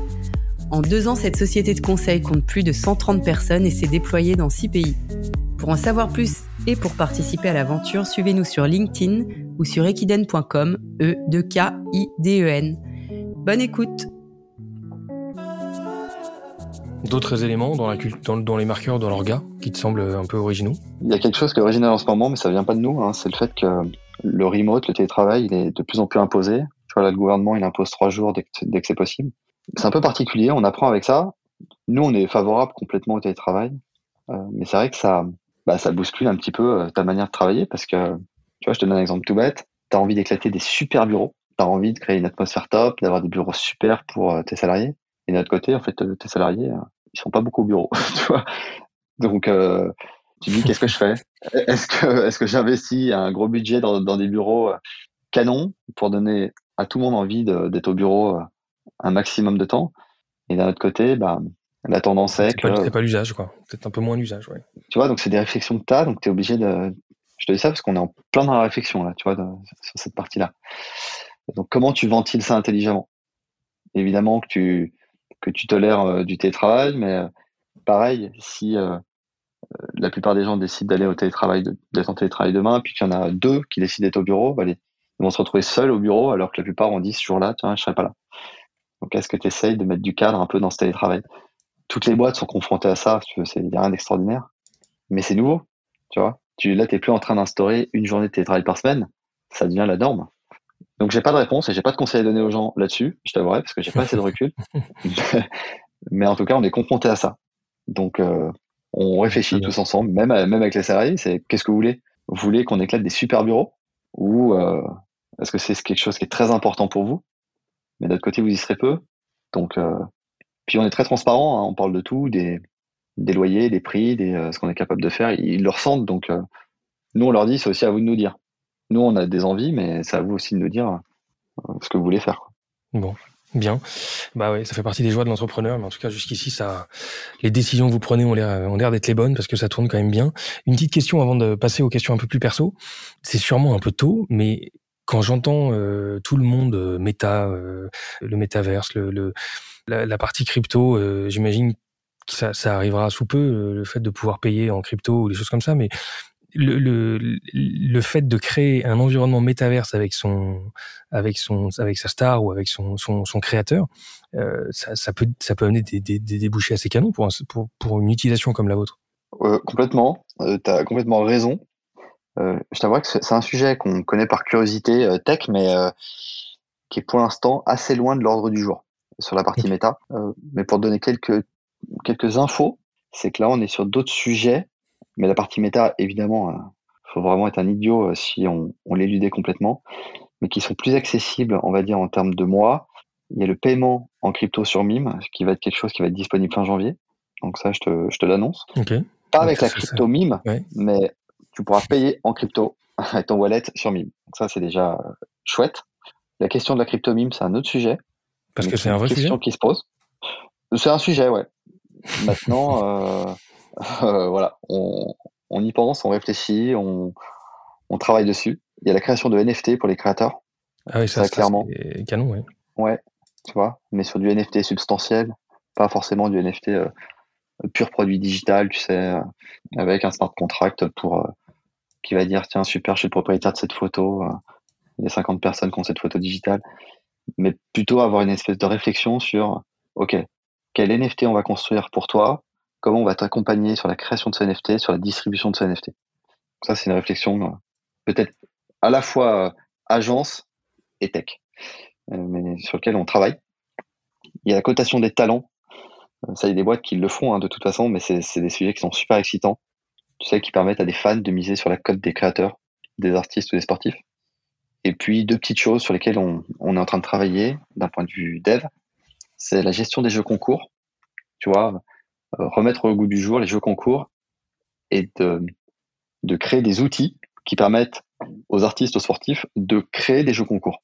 C'est-à-dire de mettre, euh, de, faire jouer leurs fans, leur communauté, et de mettre euh, des, de, tu vois, mettre des lots, mettre des rewards, faire gagner des places de concert, faire gagner des rencontres, ce genre de choses. Donc, on est en train de travailler sur un produit au sein de MIME qui permettrait aux créateurs de créer des jeux concours. Et puis enfin, il y a des rooms audio, réinventer la radio libre, tu vois, permettre aux influenceurs, aux créateurs. Euh, Le Clubhouse revisité, exactement. Euh, on va créer des rooms audio. Ça, c'est un sujet sur lequel on, est en train de travailler également. Canon. Bah, en tout cas, tout ça paraît des, ça paraît des évidences. Donc, chapeau pour le, pour ce chemin jusqu'ici et, et toutes ces, tous ces débouchés qui, qui sont en train de se présenter. C'est hyper excitant. Euh, on passe aux questions un peu plus rapides. Au niveau des, quand on t'écoute, t'es es, hyper posé. Euh, on a l'impression que tout s'est fait assez naturellement, comme je disais tout à l'heure. Il y a quand même des trucs sur lesquels t'as galéré. On a, on a, on a parlé de tech tout à l'heure. Tu nous as pas décrit en détail ton été dernier, mais je sais qu'il a été euh, qu'il a été très chaud. Qu'est-ce qui t'a donné le, plus de fil à retordre euh, jusqu'ici de, depuis 2018 Ah bah franchement, c'est T'as as répondu à la question. Hein. Ok. C'est ouais. la migration tech, l'erreur. La migration de la V1 à la V2. Un, ouais, un cauchemar qui nous a causé à Gaspard et moi des insomnies franchement, ça, c'était un moment qu'on a, qu'on souhaite à personne.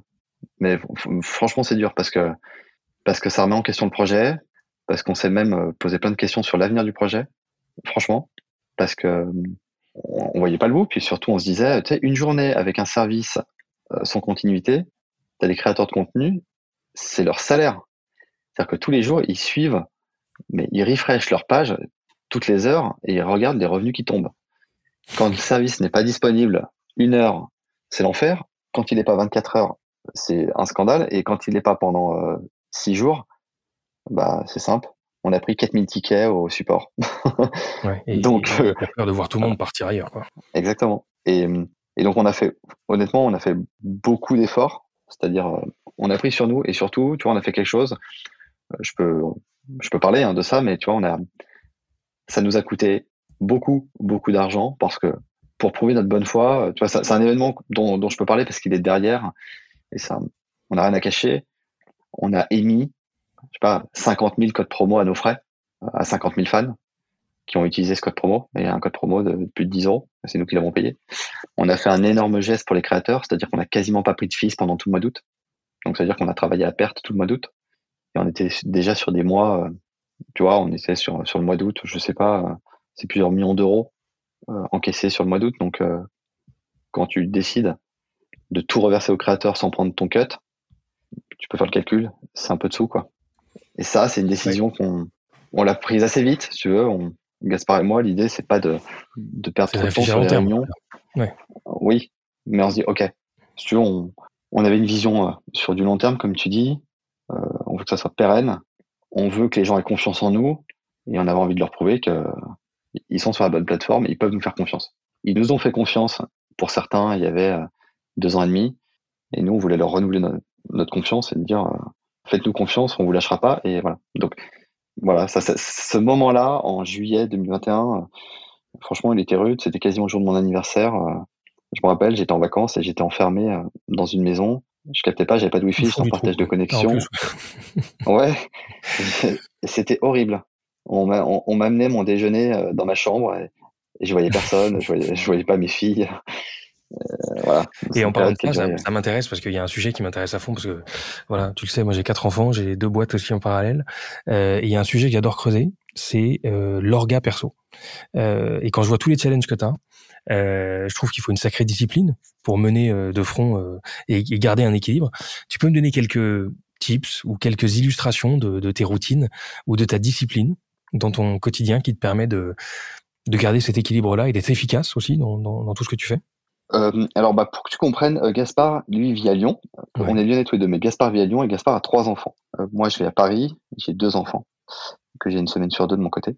Et avec Gaspard, on s'est dit, on veut que, si tu veux, c'est un projet, et à un moment, faut pas, c'est du sérieux, mais il faut qu'on s'amuse comme on s'est amusé quand on a lancé le projet, et il faut pas qu'on qu'on se prenne la tête, qu'on prenne un boulard et qu'on vienne à, à, créer des tensions entre nous parce que, je sais pas, parce que chacun trouve pas sa place par rapport à l'autre, parce qu'il y a des jalousies, ou parce que on, physiquement on se voit plus, parce que chacun est dans sa, sa routine de papa, de père.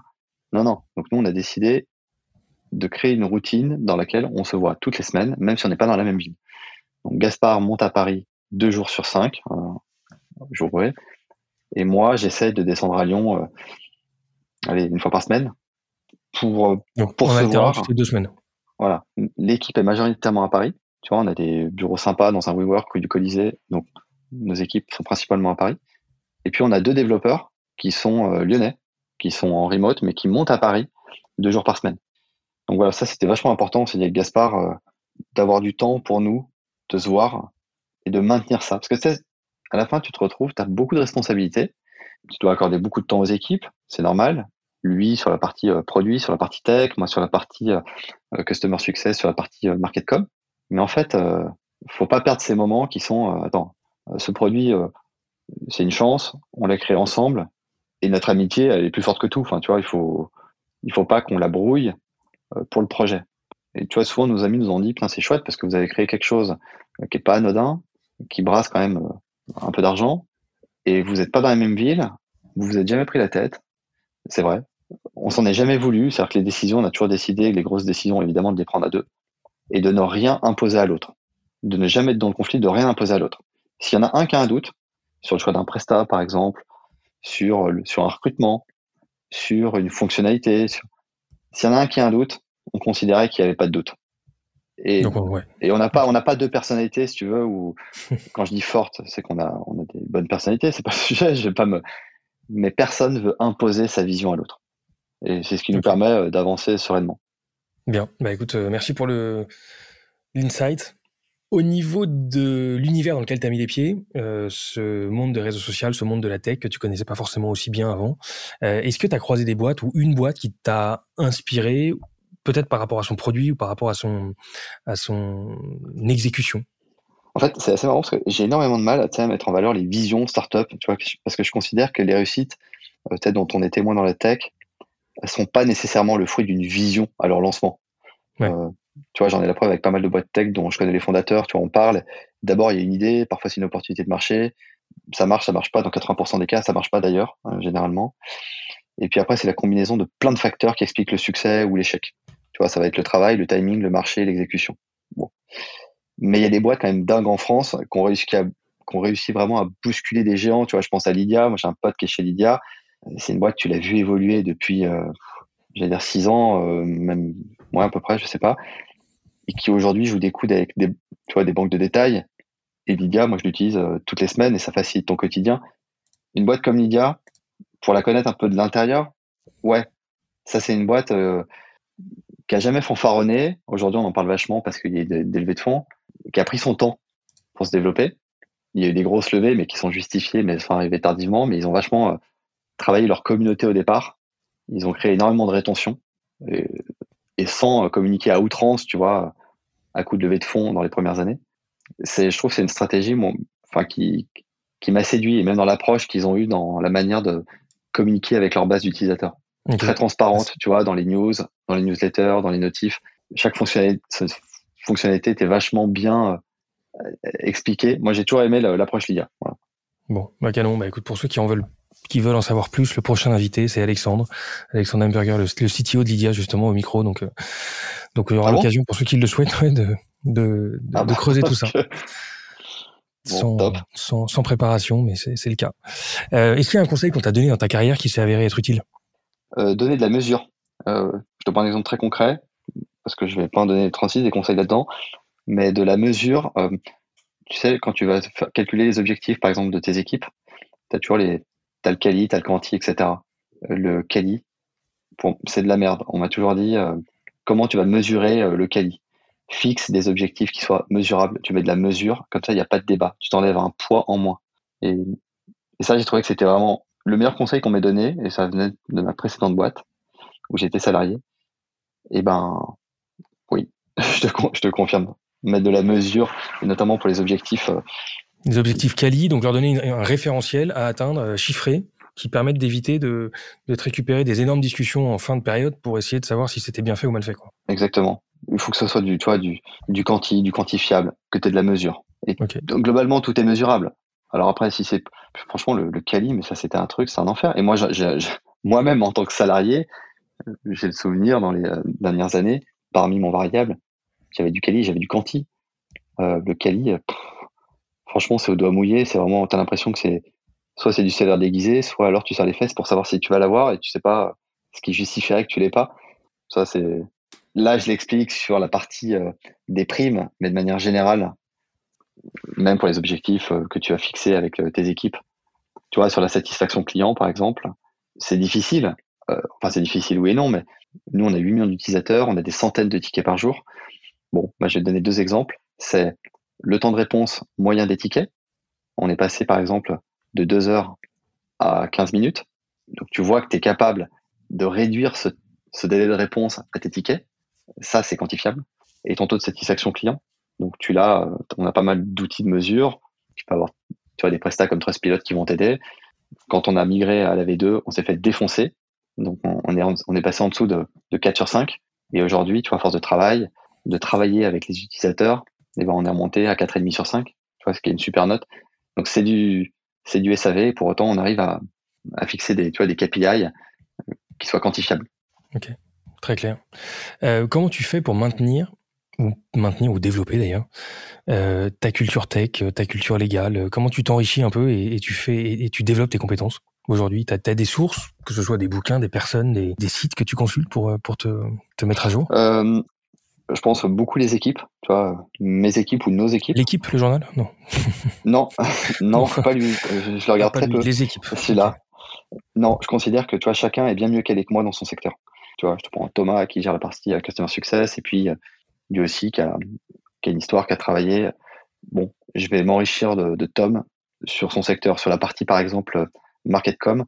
J'ai pas d'expérience en soi si ce n'est mon apprentissage, tu vois, et l'expérience au quotidien euh, de manière un peu empirique. Mais Gauthier, il a fait ça pendant des années chez Canal, il a fait ça des années chez l'Express lui, il a une véritable expertise sur la partie euh, réengagement d'utilisateurs, sur la partie CRM, qui est une expérience que moi, j'avais pas. Je vais énormément apprendre de Gauthier sur ces sujets-là, typiquement. Euh, Gaspard, euh, la partie CTO, il était dev, il, il aime dire qu'il n'est pas dev, mais il s'est très bien développé. Mais effectivement, notre CTO a une manière de voir les choses, bah, sûrement que peut-être Gas n'avait pas d'un point de vue très tech. Donc moi, j'apprends énormément des équipes et ça me met à la page sur plein de choses.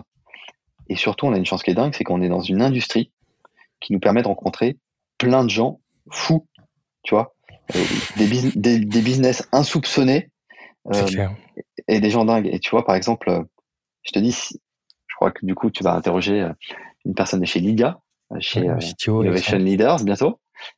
Mais tu vois, il y a quelqu'un, je te dirais, qu'il faut absolument que tu rencontres. C'est un des fondateurs de Royalties, Christophe, Royalty, c'est une plateforme qui permet euh, de coter les artistes, les sportifs, et qui permet aux fans de pouvoir acheter un peu de chaque euh, personnalité. Le business, il est dingo.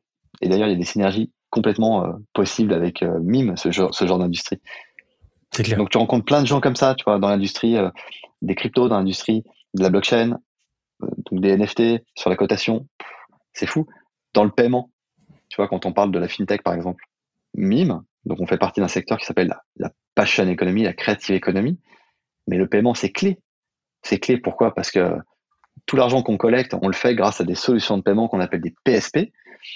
On bosse avec aujourd'hui trois PSP. On est amené à évoluer dans le setup des PSP parce qu'il y a des PSP qui sont meilleurs en Europe, d'autres qui sont meilleurs en Asie, d'autres qui sont meilleurs aux US parce qu'ils ont des taux d'acceptation bancaire qui sont meilleurs, peu importe. Du coup, ça nous a obligés à devenir des experts en paiement. Tu vois? Et, et, les problématiques de paiement, mais tu peux pas imaginer ce que c'est quand je te parle de taux d'acceptation bancaire, c'est que tu vas bosser avec des PSP qui ont un taux d'acceptation de 80%. C'est-à-dire que tu vas perdre 20% des transacts, tu vas pas les processer parce que ton PSP, il y a des cartes bleues qui va refuser parce qu'il connaît pas la banque, parce que machin. Ah, c'est pas normal. Alors, que ton deal est fait, il est juste pas encaissable. Tu as quelqu'un qui est avec une CB, qui est prêt à payer 20 balles, mais parce qu'il est au Pérou et que ton PSP européen, il connaît pas cette banque péruvienne, alors que le mec, il a les fonds, il a, il a pas d'usage malveillant, mais le PSP, ces algos vont considérer que euh, sur 50 critères, il y en a deux qui font qu'on prend pas de risque, on rejette euh, la transac. C'est fou. Alors que si tu as un PSP euh, LATAM, bah, la transac va passer. Et donc c'est pour ça que tu vas et là tu dis ah tiens maintenant il va falloir utiliser des agrégateurs de PSP, tu vas mettre des règles particulières pour processer tous les paiements, optimiser ton taux d'acceptation bancaire, réduire ta fraude au paiement. Bref, et donc. ce, qui est, un sujet peut-être détail au départ devient un sujet euh, critique et essentiel et, en fait tu, dégages une expertise parce que tu. Complet, mais c'est intéressant parce que ça touche ton business. Et ça te donne des idées que tu n'aurais peut-être pas eu. Enfin, c'est, tu rebondis là-dessus, c'est clair, mais c'est, au départ tu dois quand même te, te manger ce sujet-là et, de, et, le décrypter assez rapidement, ce qui est, pas donné à tout le monde. Mais du coup, tu rencontres plein de boîtes, tu vas pour répondre à tes questions, effectivement. Euh, du coup, tu. Bah, et là, ça fait des, autant de sources d'infos. Ouais. Euh, Est-ce qu'il y a un livre qui t'a marqué dans, ta, dans ton parcours jusqu'ici, pro ou perso, que tu nous recommanderais? J'ai pas de livre, j'ai des livres que j'ai lus, mais à recommander, je n'en ai pas. ok. Et eh ben next. en dehors de Mime, est-ce qu'il y a une app dans ton téléphone que tu nous recommandes, qui que tu utilises et qui est voilà, qui euh, pour toi? Molotov. Ouais, j'ai une app que j'utilise vachement pour euh, regarder euh, en stream, pour regarder les chaînes Donc TV. Ouais. ouais. TV Molotov. Euh, clairement. Et il y a une application aussi plutôt pour la musique qui s'appelle TuneIn. Avec, euh, donc là, ça te permet d'écouter toutes les radios du monde. il y a une radio, et je le dis, je leur fais de la promo, je dois être le seul à écouter cette radio. Ça s'appelle Jazz Café. Jazz Café. Et quand, quand, je mets ça chez moi, tout le monde a l'impression qu'on est dans un ascenseur ou, ou dans un, ou dans un club de charme. et ben j'adore Jazz Café. Ça t'apaise. Bon, bah, très bien. Eh ben parfait. Eh ben tu m'as dit, je, voulais te demander qui tu me recommandais d'avoir à ce micro. Tu m'en as parlé, royalties. Je vais creuser. C'est à lui euh, euh, auquel tu pensais si je te demandais. Christophe Vattier. Ouais. Ouais. Franchement, c'est la boîte est, géniale. Le concept est fou. Je pense que ça ça intéressera les auditeurs d'Innovation Leader. C'est puis c'est à mon avis c'est quelque chose sur lequel il va falloir compter. Donc c'est la cotation des artistes. Aujourd'hui, tu peux acheter du Veolia, tu peux acheter euh, des parts d'une boîte, mais demain tu pourras acheter grâce à les royalties j'ai pas d'action chez eux, hein, je préfère euh, prévenir. Et demain, tu pourras acheter euh, des parts de tel joueur de foot. Tu vois, je crois qu'ils ont rentré en cotation 5 joueurs du PSG. C'est fou. Tu vois ouais, c'est assez dingue et je, t'avoue que j'ai un peu du mal à capter, mais je vais creuser ça. Ça me rappelle aussi Sorar parce que Sorar qui est quand même, euh, on en a pas beaucoup parlé, mais tout ce qui est cotation digitale, ça, fait quand même partie de, cet univers-là. On va essayer de les avoir aussi au micro du podcast. Merci mille fois. Pierre, pour, cette, pour cet échange, pour, pour, ce, pour cette transparence dans ton parcours, euh, pour la qualité de ce parcours aussi, pour les chiffres que tu arrives à avancer. Moi, ça me fascine. Euh, C'était passionnant, hyper instructif. Merci pour tout et, et, on se tient au courant. Merci beaucoup, Geoffrey. À bientôt. À Salut. Ciao. Voilà, cet épisode est terminé. J'espère qu'il vous aura plu. Si c'est le cas, suivez-nous sur LinkedIn ou directement sur notre site togetherbytech.com. Prochain épisode dans quelques jours. D'ici là, portez-vous bien.